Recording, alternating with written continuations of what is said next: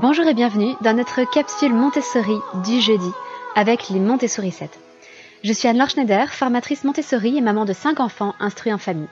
Et tous les jeudis, pendant environ 5 minutes, je vous parle un peu plus en détail de la pédagogie Montessori pour vous aider à pouvoir la mettre en pratique à la maison. Aujourd'hui, nous allons aborder le thème du mouvement dans le travail et dans les apprentissages.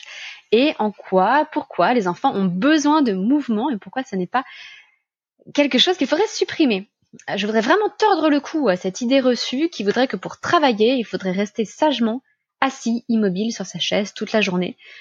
Et cette idée qui veut qu'un enseignant de grande section a bien fait son travail quand en CP, l'enfant est capable de passer toute la journée assis sans bouger sur sa chaise. Bon. Mais avant ça, je tenais à remercier Berry qui a laissé cet avis sur Apple Podcast. Elle a écrit génial et bien utile en ce moment. Au moment où nous sommes très inquiets pour la fin de l'année scolaire, ce podcast nous ouvre bien des perspectives rassurantes. Et j'en suis ravie si ce podcast peut rassurer, réconforter, rasséréner les gens. C'est exactement l'objectif. L'objectif n'est certainement pas de jouer sur la peur, euh, d'inquiéter les gens ou de leur dire ce qu'ils font de mal. Mon objectif est simplement de vous donner confiance en vous, dans votre parentalité et dans ce que vous transmettez à vos enfants au niveau de l'instruction. Donc cet avis m'a vraiment beaucoup touchée. Merci beaucoup. Alors revenons-en au mouvement dans le travail. Il y a un certain nombre d'études qui ont été faites et qui ont démontré que le cerveau apprenait mieux après une pause pendant laquelle l'enfant avait pu bouger.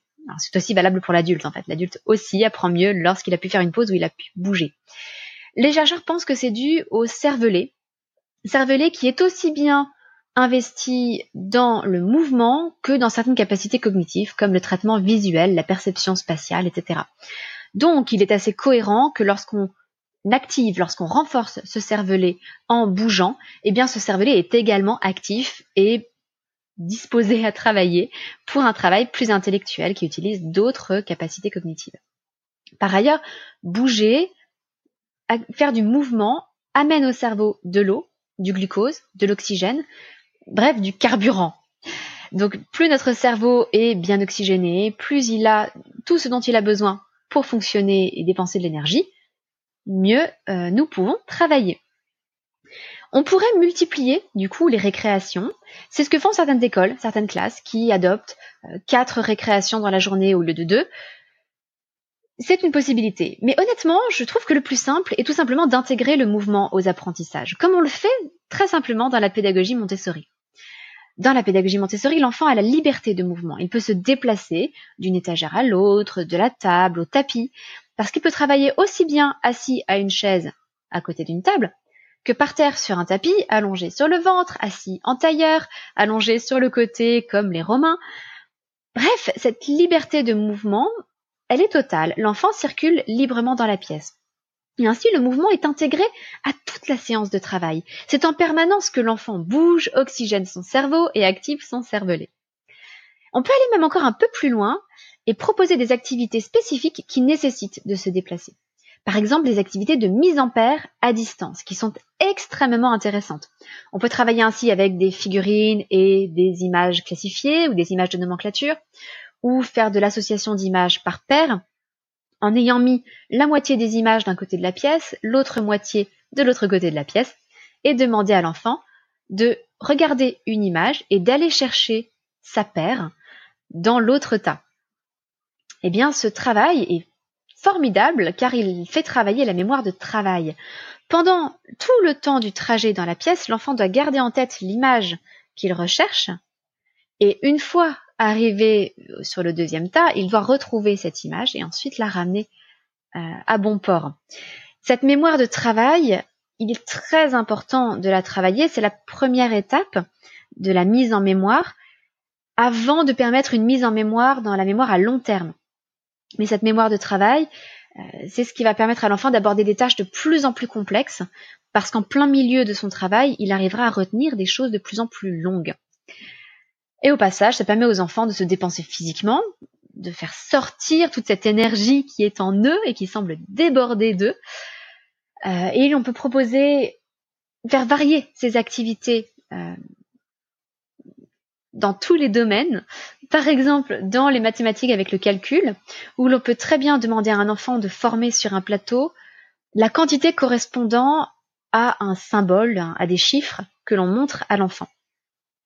Et placer ce plateau à l'autre bout de la pièce pour que l'enfant regarde bien le nombre qu'on lui propose en symbole, se dise alors il y a 8000 dedans, donc je vais aller placer 8 cubes de 1000 sur mon plateau à l'autre bout de la pièce, et puis revenir voir le nombre, alors j'ai 4 centaines, je vais aller placer 4 plaques de sang sur mon plateau, etc. etc. Et là, la mémoire de travail fonctionne à fond. donc elle se muscle, même si ce n'est pas un muscle, elle se renforce petit à petit. C'est aussi un bon prétexte à certaines activités de groupe, même si l'essentiel du temps, en 3-6 ans Montessori, l'enfant travaille seul. Si on sent un jour que les choses sont un peu plus difficiles, que les enfants débordent d'énergie, eh bien on peut leur proposer ce type d'activité en groupe où chacun va être responsable de quelque chose de différent suivant son niveau. Par exemple, un jeune enfant va être simplement chargé de faire une mise en paire d'images, tandis que un enfant un peu plus grand qui serait lecteur serait chargé d'aller chercher le billet de lecture correspondant à l'image. Et un enfant encore un peu plus grand serait chargé d'aller chercher la définition correspondant à la bonne image. Ce travail de groupe, même s'il est quand même à réserver à des moments très spécifiques en 3-6 ans, il peut être davantage développé à partir de 6 ans.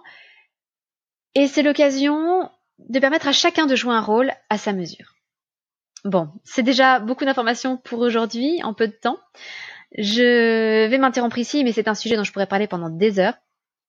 Donc n'hésitez pas à laisser vos enfants bouger, même si vous avez l'impression qu'ils s'agitent sur leur chaise. En fait, quelque part, imaginez-vous qu'ils réveillent leur cerveau. C'est exactement comme quand on s'étire le matin. Euh, c'est un peu comme s'ils étiraient leur cerveau et qu'ils le faisaient bailler pour se réveiller. Si vous avez aimé cette capsule Montessori, Surtout, n'oubliez pas, s'il vous plaît, d'aller mettre une note et un avis sur Apple Podcast et iTunes. C'est le meilleur service que vous pouvez rendre à tout le monde, meilleur service que vous pouvez me rendre, puisque cela valorise mon travail et ça permet de le faire connaître davantage, mais aussi le meilleur service que vous pouvez rendre à d'autres parents, d'autres grands-parents, assistantes maternelles, enseignants, qui cherchent à en savoir plus sur la pédagogie Montessori ou la discipline positive. Par ailleurs, lorsque nous aurons atteint 100 avis sur Apple Podcast ou iTunes, je tirerai au sort un gagnant parmi ces 100 avis à qui j'offrirai deux jeux de société des éditions La Caverne, le jeu Dynastie, les temps des Mérovingiens et le jeu Mystique, les saints de la légende dorée. Je vous laisse pour aujourd'hui et je vous donne rendez-vous la semaine prochaine, lundi, pour une nouvelle capsule parentalité. Bonne journée, votre petite sourisette, Anne-Laure.